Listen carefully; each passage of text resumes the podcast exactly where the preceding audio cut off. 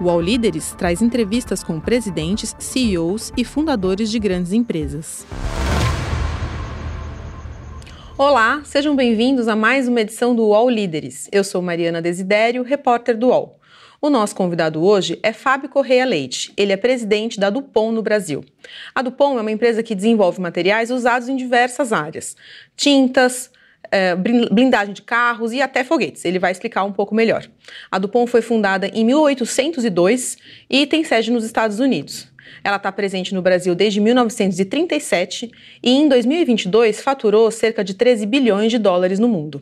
Fábio, seja bem-vindo. Muito obrigado, Mariana. É um prazer estar aqui. Depois de tanta gente importante que passou por aqui, é realmente um privilégio. Obrigado. Fábio, é, a Dupont desenvolve materiais que são usados em muitas áreas, né?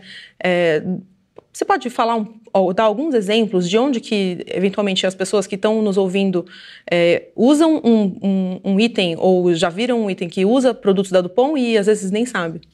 Bom, a Dupont ela tem uma atuação muito forte no que a gente chama de business to business. Então, a gente fornece para nossos clientes que esses clientes vão fornecer para os é, consumidores finais.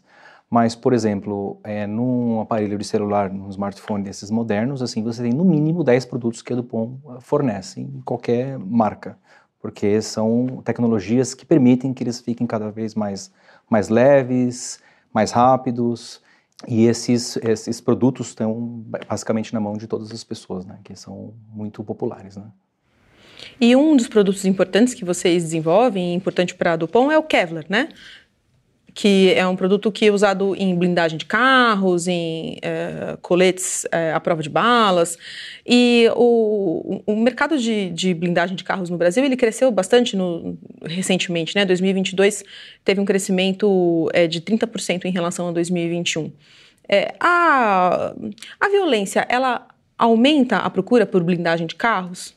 Eu não diria que a violência indiretamente ela tem essa, esse efeito. Eu acho que é mais uma questão de percepção das pessoas, né? Porque se você olhar os dados de, especificamente olhando São Paulo, que é o maior mercado e onde tem é, dados bastante confiáveis de é, criminalidade, a criminalidade em São Paulo tem diminuído de maneira consistente nos últimos 20 anos, né? Então, os índices de assassinatos têm bastante, é, é, ou seja, a tendência de, de, é, é, de bastante redução. Ao mesmo tempo que a tendência do mercado de, de blindagem é, é o contrário, né?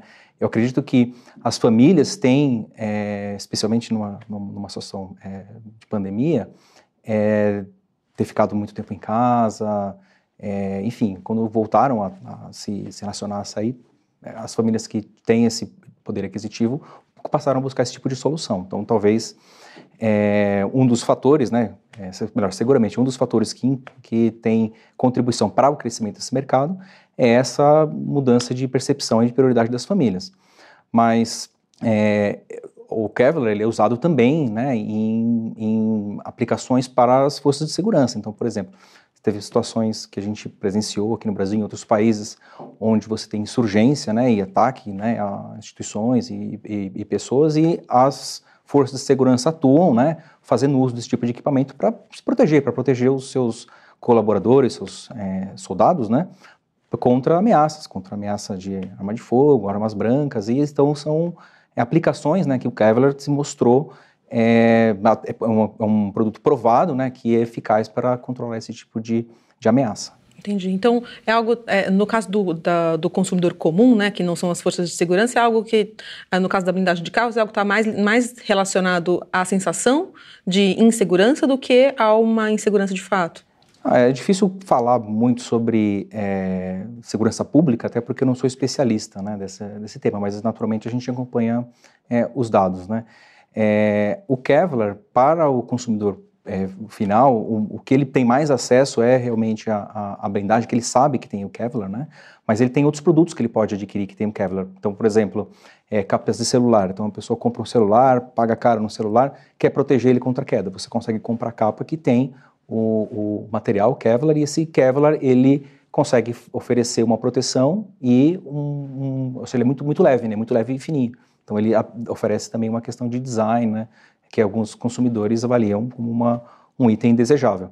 Outras aplicações é, para o Kevlar são malas, então você hoje tem, consegue comprar uma mala de viagem que tem Kevlar, você consegue comprar até os próprios eletrônicos mesmo, eles têm Kevlar na sua, na, na, no seu desenho, né? Porque é um material composto que ele é leve, mais resistente é, que o aço, então ele acaba oferecendo aí um, um, um, bom compromisso, né?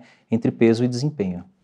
E o Kevlar ele também pode ser usado, ser usado em, roupas comuns, assim? É, é, possível que a gente veja no futuro pessoas usando roupas de Kevlar também com, com, uma, com o objetivo de ampliar a segurança? Olha, dizer que vai ser ou não vai ser é difícil uh, antecipar. Já foi é, um tema estudado, já vi é, empresas buscando é, entender melhor esse mercado, se as pessoas estariam dispostas a, a comprar esse tipo de, de, de, roupa, né, de proteção. A questão é que um colete, por exemplo, ele não, não é qualquer pessoa que pode comprar um colete, porque o colete ele é, um, ele é um equipamento controlado. O exército tem é uma função importante para garantir que esses coletes estejam nas mãos certas. E eu acredito que se você fizer uma roupa que ofereça um tipo de proteção que o Kevlar oferece, também seria dessa mesma categoria, ou seja, ele precisaria, não é simplesmente ir numa loja e comprar uma roupa que vai é, é, eventualmente poder cair em mãos erradas e ser é, usada para cometer crimes. Então, no limite, você tem uma regulação, tem uma necessidade é, de supervisão e ela é uma função social importante que é exercida para que esses tipos de equipamentos não caiam nas mãos erradas. E vocês, é, em 2022, é, inauguraram uma, uma, nova sede né, é, da, da, Dupont no Brasil, e nessa sede vocês têm é, um, um, laboratório de balística super moderno, né, onde vocês testam ali é, justamente esses produtos para segurança e, e, até com, assim, com diversos calibres né, é, de projéteis e até para tiros de fuzil, por exemplo. a demanda por produtos que protejam contra é, calibres mais altos contra armas mais potentes, ela, ela tem crescido? Olha, é, primeiro assim, só para esse realmente a gente a, gente é, inaugurou esse centro de pesquisa, temos lá um túnel balístico que não temos armas, né, ou seja, é um, é um, é são equipamentos, né, que conseguem simular o desempenho, né, de um, de um armamento. É, e em relação à questão dos, do, da demanda, né, normalmente essa demanda ela vem das forças de segurança, ou seja, porque é, no Brasil especificamente, o máximo que um cidadão civil pode obter de proteção para o seu veículo é uma blindagem 3A. E, ou seja, que ela, ela, ela, ela regra geral é que isso significa que é uma arma que você consegue segurar com uma mão. Qualquer arma, armamento que passe disso, né, ele é controlado pelo, pelo exército e normalmente não os, cidadãos, pessoas não comuns não têm acesso a esse tipo de, de, de equipamento.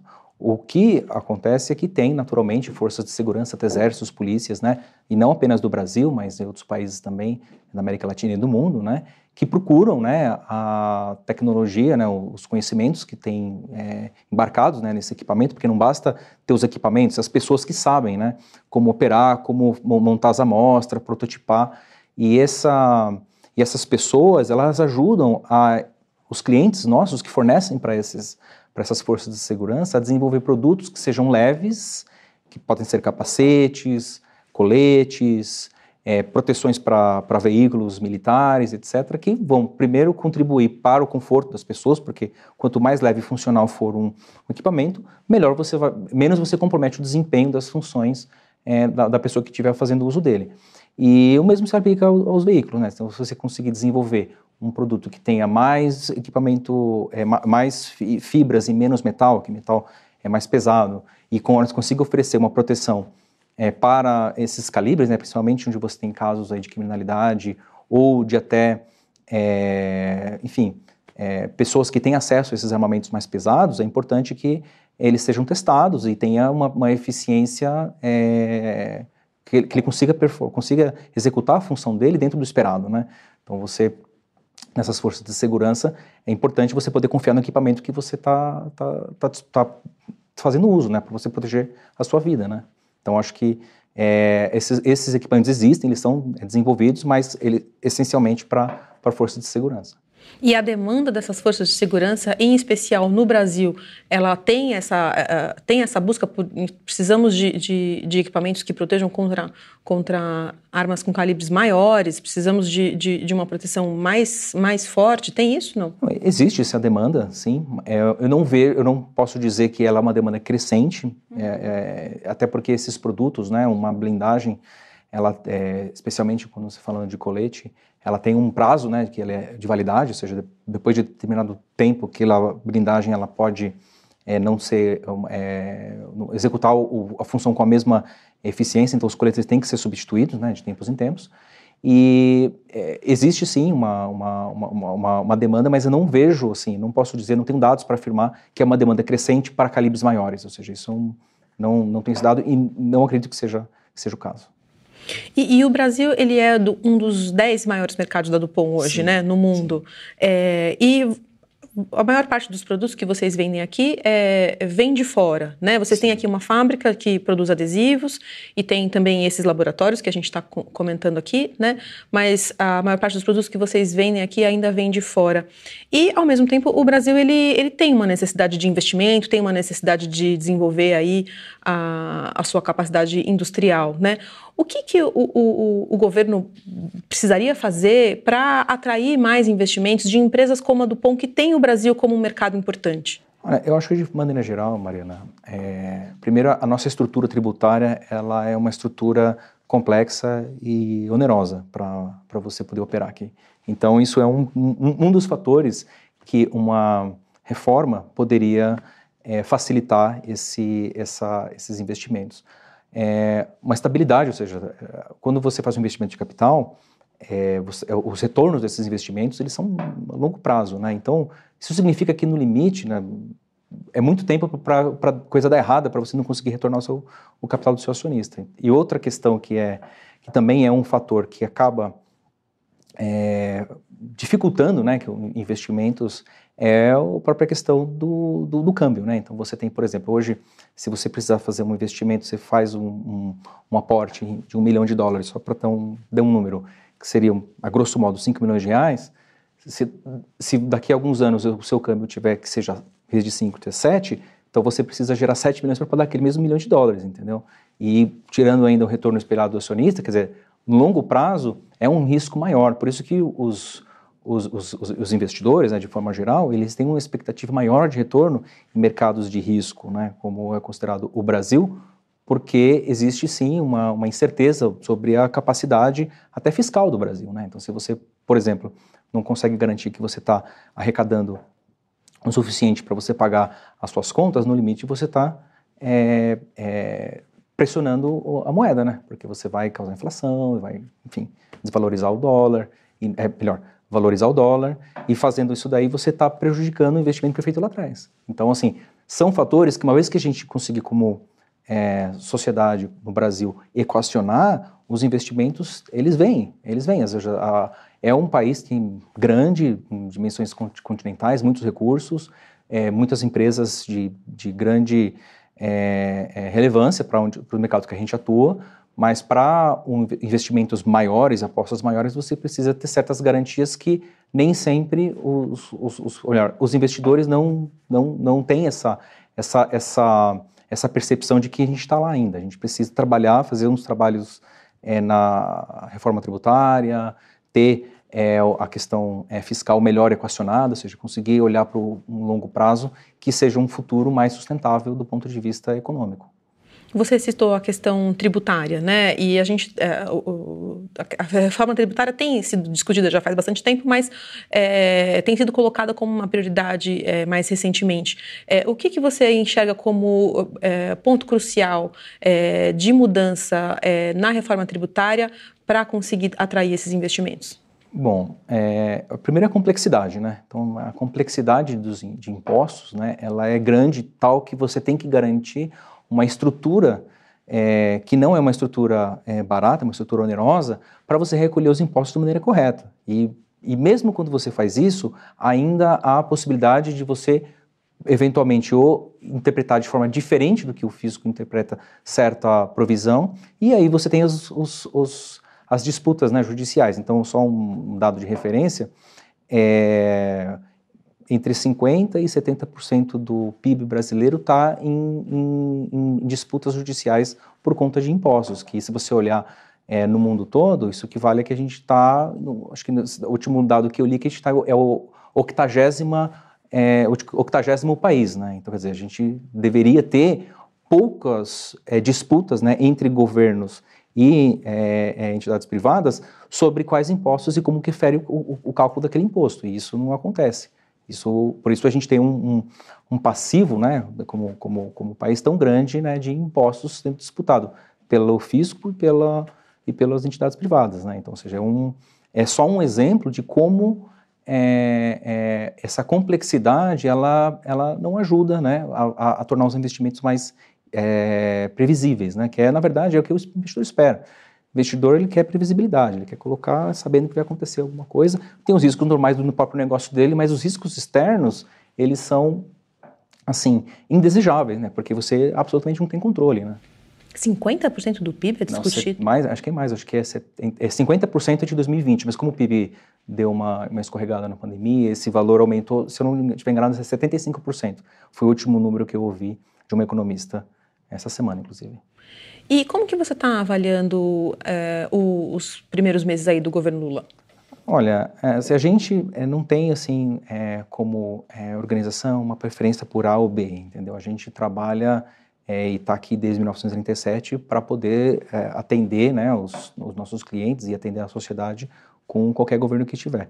A gente tem, assim, é, algumas é, é, expectativas com relação à reforma tributária. Eu estive num evento na Anshan poucos dias atrás, onde né, um, um, um, oficial do governo falou que existe uma chance grande da, da reforma tributária ser votada é, nos próximos meses, que é um, um, sinal assim positivo, né? Mas isso precisa realmente acontecer, ter menos tensões e fazer as reformas, especialmente aproveitar o início né, do governo, onde as coisas é, historicamente costumam é, andar mais é, calmamente. Né? E uma discussão que está é, bem forte recentemente é a questão dos juros. Né? É, como que você vê essa questão? Os juros altos eles estão atrapalhando? É, é, hora de baixar esses juros?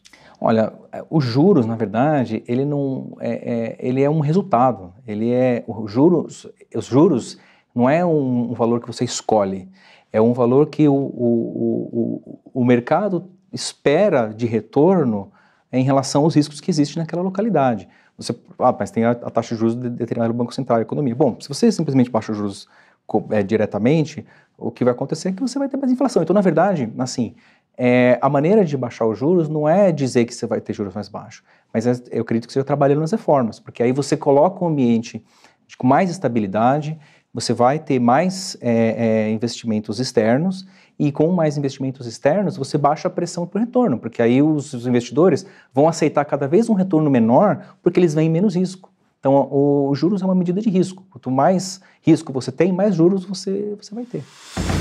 O All Líderes volta já.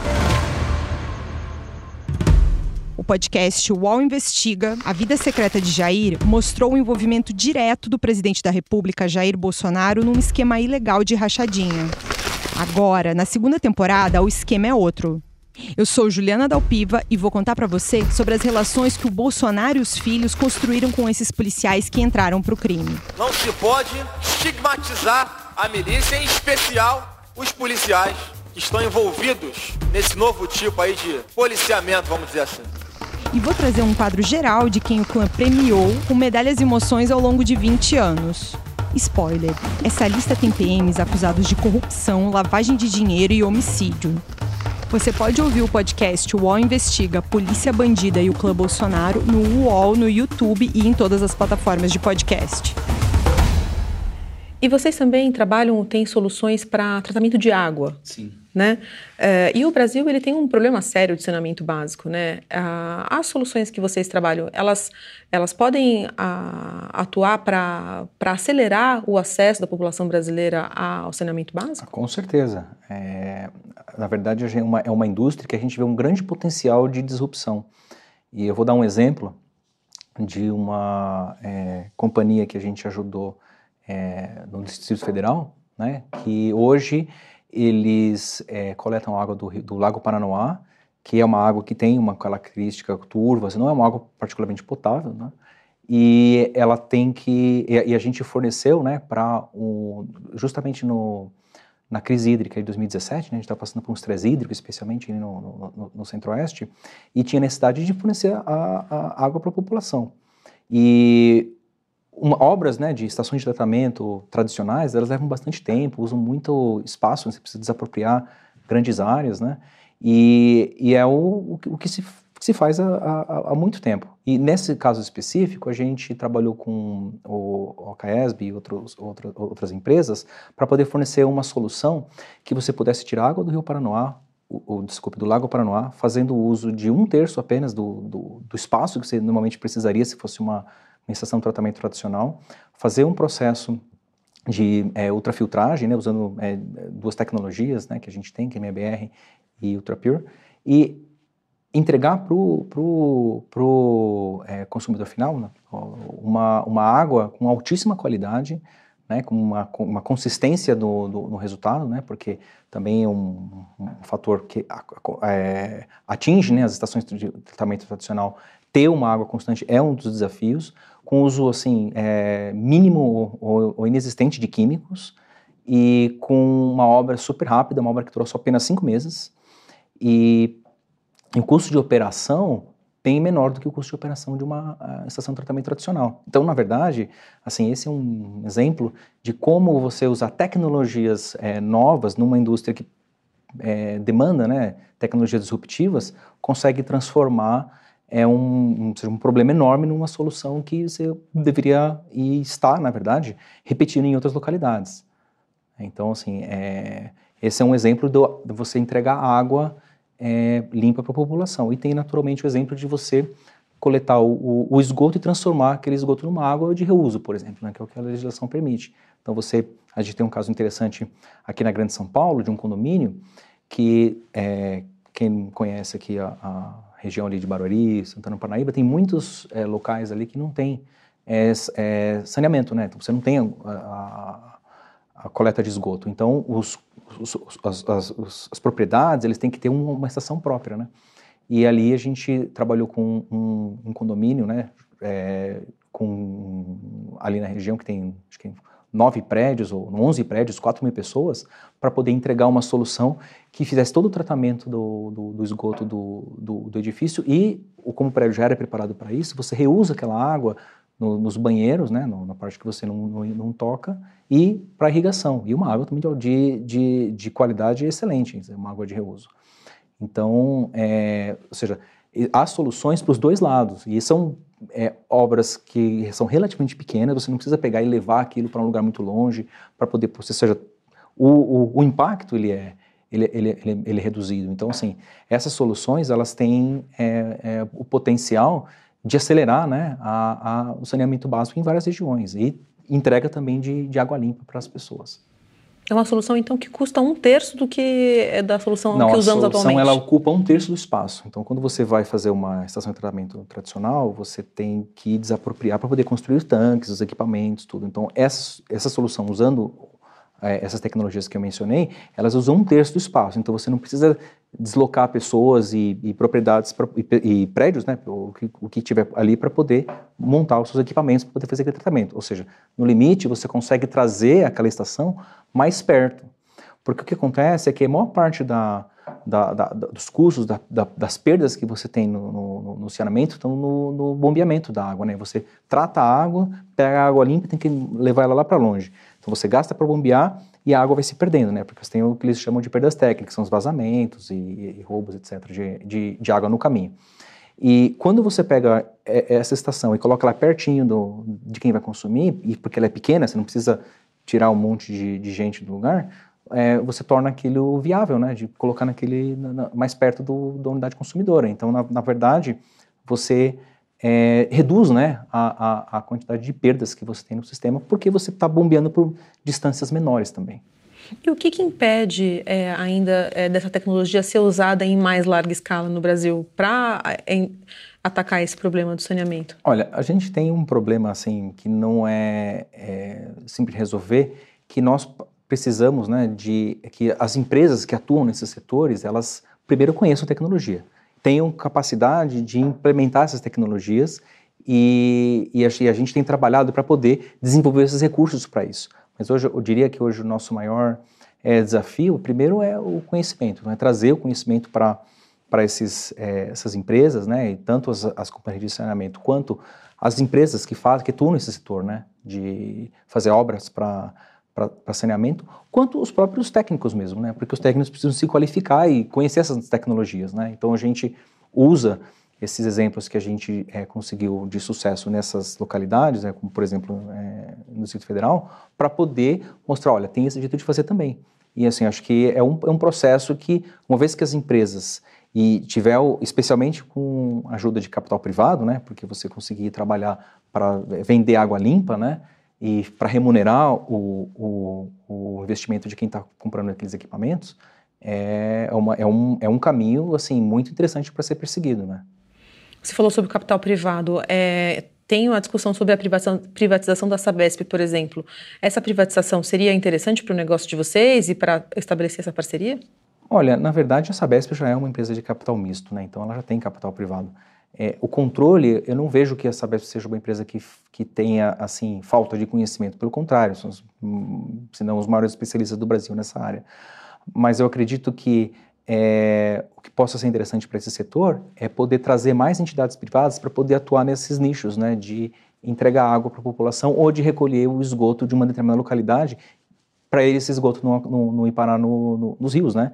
Porque na verdade o ideal, o que, o que a gente tem visto e, e torcido né, para dar certo, é que esses trabalhos de saneamento, de conseguir recolher principalmente as, a, na, as casas, as ruas, é, chegar às redes de esgoto e não cair nessa, na rede de água pluvial, para poder melhorar a qualidade dos rios. Porque no limite, você poderia ter, por exemplo, aqui em São Paulo, um rio Tietê que fosse limpo, você poderia é, usar essa água para poder abastecer a própria população. Não precisaria trazer é, Cantareira, Guarapiranga, desses lugares que estão mais distantes. Você poderia fazer com um rio que está ali. Mas isso não é possível hoje porque o rio está sujo, né? O, o, tanto Pinheiros quanto Tietê.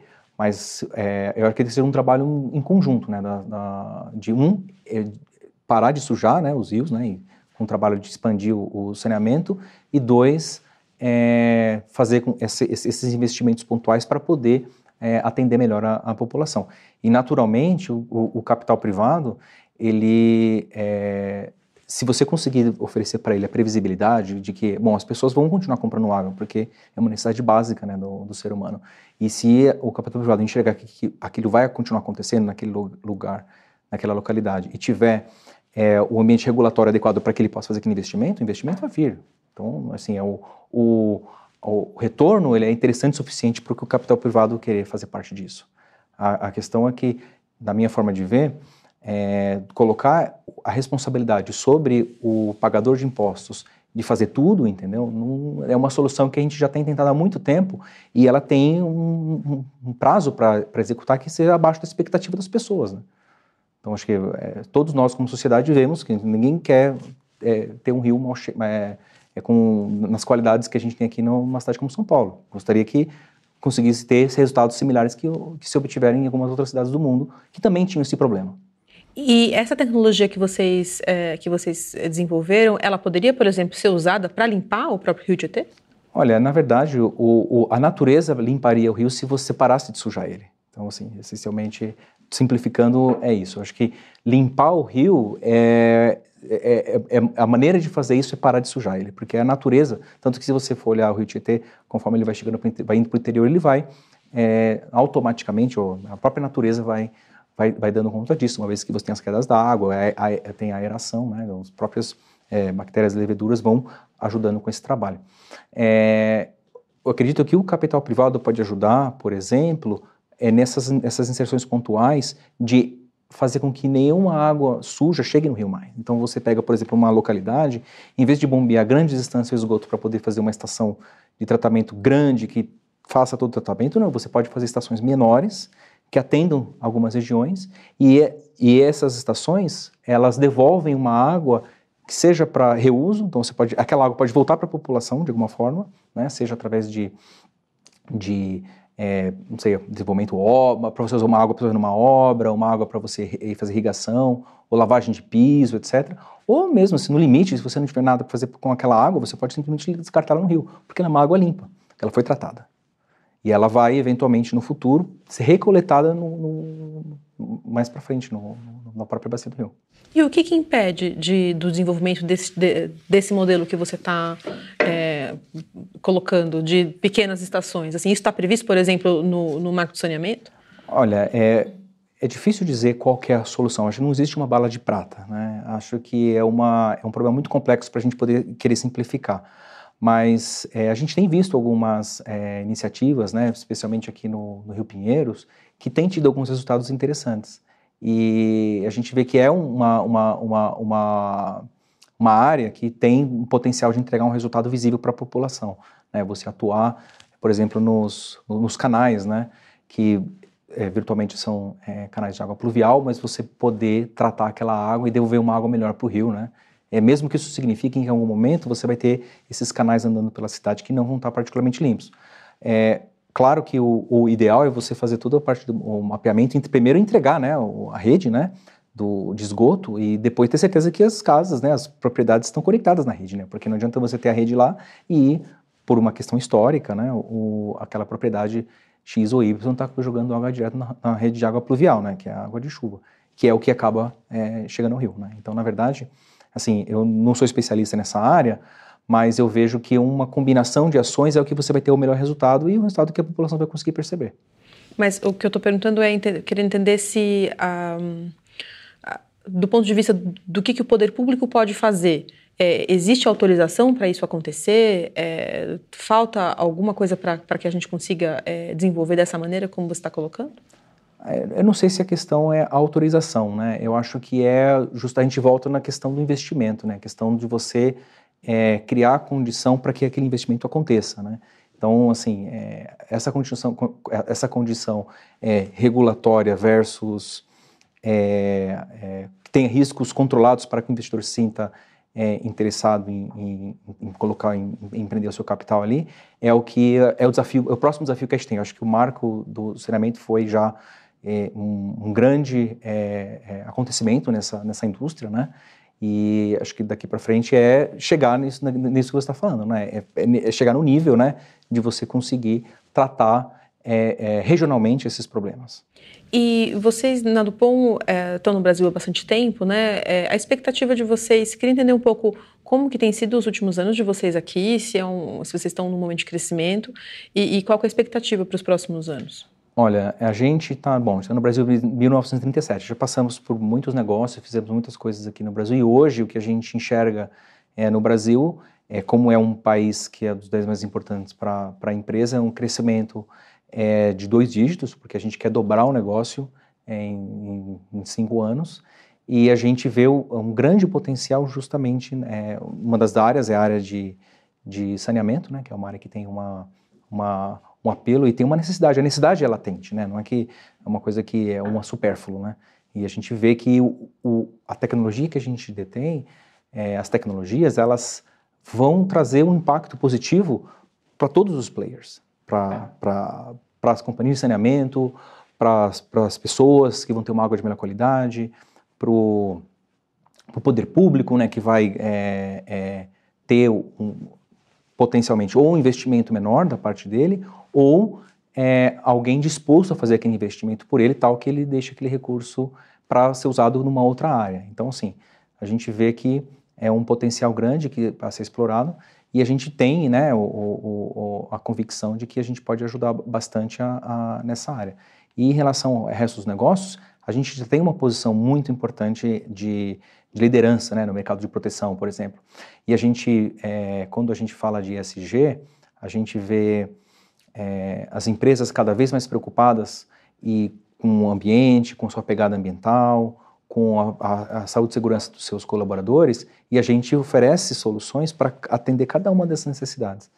Então a gente vê como uma, um, um potencial grande né, para a Dupont, e a gente tem é, passado processo aí de é, pandemia, teve uma queda importante por conta do, a questão ali em 2020, né, do lockdown, etc., a gente tem crescido e já estamos em níveis assim pré-pandemia e com um potencial de crescimento e uma perspectiva bastante, é, bastante de crescimento forte. E hoje o principal mercado que vocês atuam no Brasil é esse da segurança?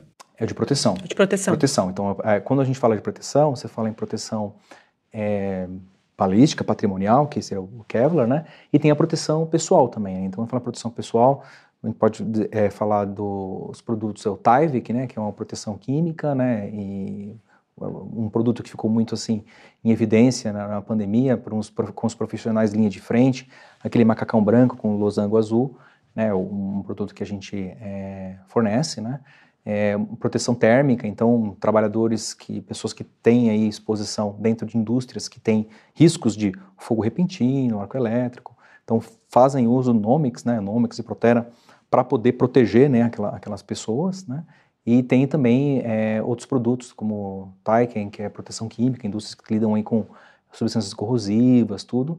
E no limite, todos esses produtos, uma vez que a consciência é, coletiva e a expectativa de é, proteção das pessoas é, aumenta, a demanda por esses produtos também aumenta, né? Porque a, a, no limite é o que vai salvar a sua vida, né? Se tá, você está protegido. E isso volta para aquele assunto que a gente estava falando, de não necessariamente isso é a, é, a, é a insegurança em si, mas é a sensação de insegurança que, né, que leva a esse aumento. É, assim, é, porque hoje, assim, é, é para uma empresa que tem é, uma, uma, grande massa de trabalhador, de, de, pessoas, né, de colaboradores, ter é, acidentes, assim, é, além do impacto para as famílias, né, quando você tem um ferimento, especialmente se for um ferimento grave ou até uma fatalidade, você tem um impacto da, pró da própria é, reputação da empresa, né? Então, assim, tem um impacto da reputação, os acionistas também não é, têm é, é, investidores hoje que se recusam a investir em certas indústrias porque acham que não é adequado colocar o, o, o recurso deles numa empresa que tem um, um, uma performance, tem um desempenho né, bastante é, é, a desejar com relação à segurança. A gente sempre teve aí esse um, um dos valores né, da empresa, né, de saúde e segurança, e somos assim muito bem é, posicionados para poder poder falar. A gente está entre os 10 melhores né, da, da, da, indústria que a gente atua, ou seja, os 10 melhores, perdão,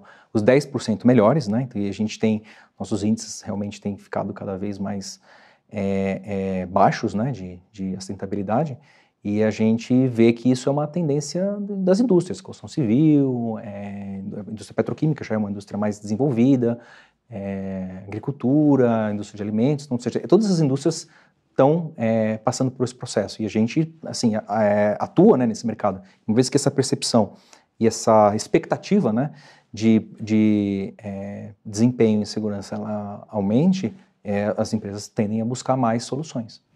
E tem uma expectativa de vocês de que, eventualmente, esse segmento de, do saneamento é, se, é, se torne mais relevante do que o, o, segmento de segurança no Brasil? Olha, é difícil é, é dizer assim, mas eu diria que é, é uma chance razoável que isso aconteça, porque se você pensar em escala, é, a escala de, do, da área de saneamento no Brasil ela é, extraordinária, né? É, que, claro, tudo isso depende dessas movimentações regulatórias e, e dessa percepção de risco, né? Então, o, o, ou seja, você conseguir oferecer condições para que seja o capital privado ou o capital público é, busquem essas soluções econômicas, né, que vão oferecer aí um retorno pro, pro seja para o acionista ou, ou, ou, para o governo, para a sociedade, e através dessas tecnologias. Então, na verdade, esse ambiente, uma vez que ele for se consolidando, sim, é, esse é, essa é uma é uma, é uma probabilidade grande. Agora, se isso vai acontecer de verdade, é exercício de futurologia, né? É difícil dizer. E no começo da nossa conversa, a gente estava falando sobre a questão é, dos produtos de vocês voltados para a área de mais para a área de segurança, né? Falamos sobre a questão do, da blindagem de carros. A expectativa de vocês para esse segmento específico é, de segurança, é, não segurança pessoal de funcionários, mas segurança é, de forças de segurança e mesmo pessoas que buscam blindar os seus próprios carros. É, é, a expectativa de vocês é de crescimento nos próximos anos? Como que vocês estão vendo esse mercado? Olha, é, eu acredito que sim. Talvez esse, esse crescimento que você mencionou de 2021 para 2022, é, ele tenha sido um ponto fora da curva. Mas sim, é um, um, um mercado que tem um, um crescimento esperado em, em, linha com o que a gente espera para a empresa, numa coisa de dois dígitos por, meio, por ano. Dois dígitos é bastante coisa, né? É... Sim, sim, é, é bastante coisa. E, e, esse crescimento nesse segmento, ele, é, vocês é, esperam é, com base em quê? Com base é, é, nos índices de violência ou com base é, né, na sensação de insegurança? É, a gente vê que o, os índices de violência não, novamente, não sou especialista em segurança pública, mas eles têm melhorado e a percepção de insegurança ela, ela, ela, ela ocorre, né? Pelo que eu é, pude estudar a respeito, principalmente para os crimes é, é, latrocínio, né? Quando você tem aquela situação que aconteceu e você dá notícia da, da, da visibilidade para aquilo, que se você olhar nos dados, está é, em linha do que tem acontecido, mas quando aquilo é, tem, é, se, se, se, dá notícia para aquilo, as pessoas têm sim uma reação de, de insegurança.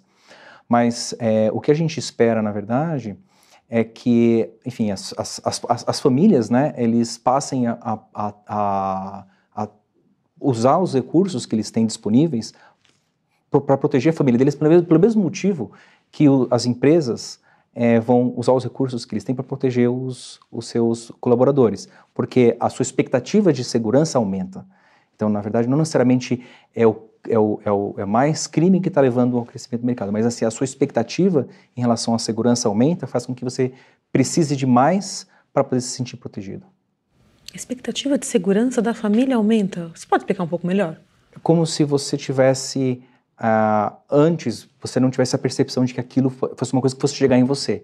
Uma vez que você pa passe a perceber que aquilo pode chegar em você, antes você tolerava isso e essa e hoje você não tolera mais porque você ficou tanto tempo em casa enfim, aquilo tem um, um, um, efeito que te faz, poxa, eu não quero passar por isso, não quero que ninguém que eu, da minha família passe por isso, então eu vou passar a investir num, numa proteção para mim e para minha família. Então a gente vê que essa é uma, é uma, é uma, é uma discussão que acontece nas famílias e a gente é, vê como um potencial que, de impacto nesse mercado.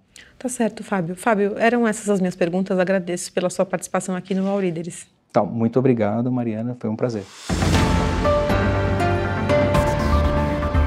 O podcast UOL Líderes tem reportagem de Mariana Desidério, produção de Cláudia Varela e edição de áudio de Isabel Rani.